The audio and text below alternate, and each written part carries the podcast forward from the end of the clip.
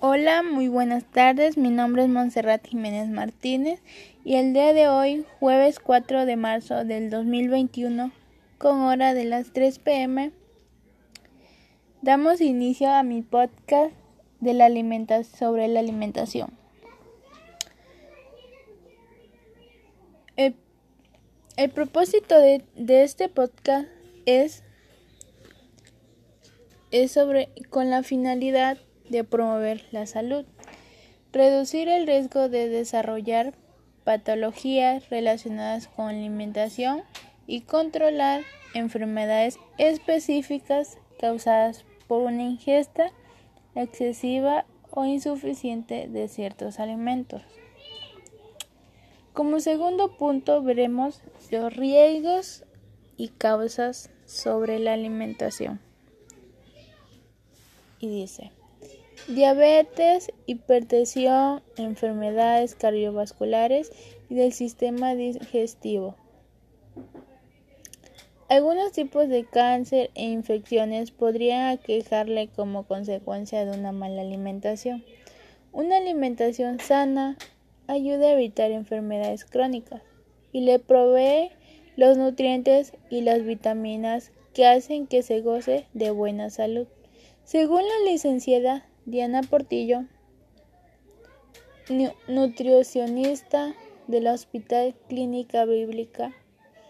En todas las edades se podría descuidar la alimentación. Eso depende de los hábitos adquiridos y de las situaciones en las que la persona se desenvuelva. Una mala alimentación puede traer problemas gastrointestinales como diarrea o. Siempre se ha escuchado, y no es un mito, que el desayuno es la comida más importante del día, ya que ésta se obtiene la energía y vitaminas necesarias que le van a ayudar el resto del día para realizar todas las funciones. ¿Por qué creen que el desayuno es una comida? Es lo más importante para nosotros? Yo creo que porque base a eso nuestro cuerpo o mente se mantiene activa todo el día y nos y ya si en la tarde o en la noche no nos da tiempo de comer evita que nosotros tengamos algún tipo de mareo o nos cause algún gastritis etcétera Así que es muy importante comer nuestro desayuno. Y dice, comer en carrera tiene una serie de efectos negativos en nuestra salud, tales como causa una serie de trastornos en la digestión, como, como pesadez, dolores de estómago y reflujo, entre otras, debido a que no se mastica apropiadamente. Como ven, comer muy rápido eh, no es lo adecuado o lo que te recomiendan hacer.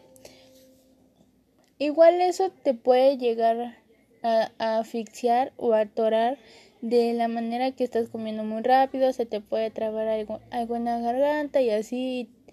Y algunos le puede dar,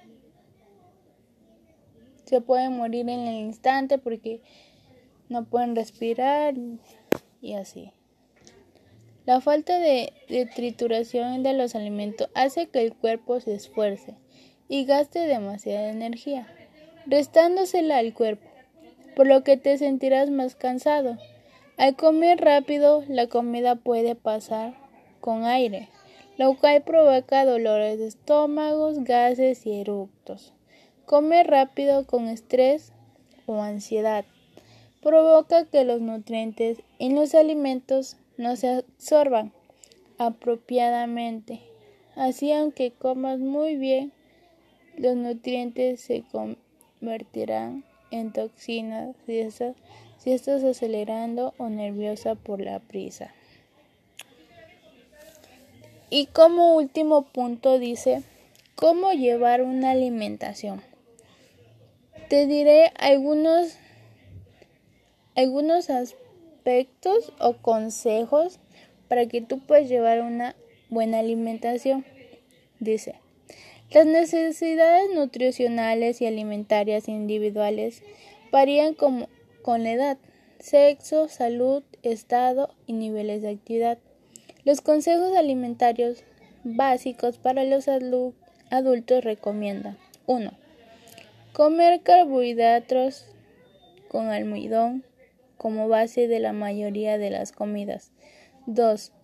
Comer frutas y verduras tanto como sea posible todos los días. 3.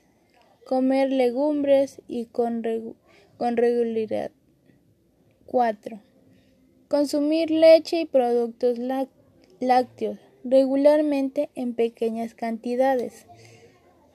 5. Comer carne, pollo, huevos y pescado regularmente en cantidades normales. 6. Elegir cuidadosamente el tipo de grasas y aceites en la dieta y usarlos en cantidad limitada. 7. Limitar el consumo de azúcar y de alimentos y bebidas azucaradas. 8. Limitar el consumo del sal. 9. Limitar el consumo del alcohol. 10. Mantener el equilibrio energético para lograr un peso corporal saludable. Y 11. Como un consejo muy importante, beber mucha agua a diario.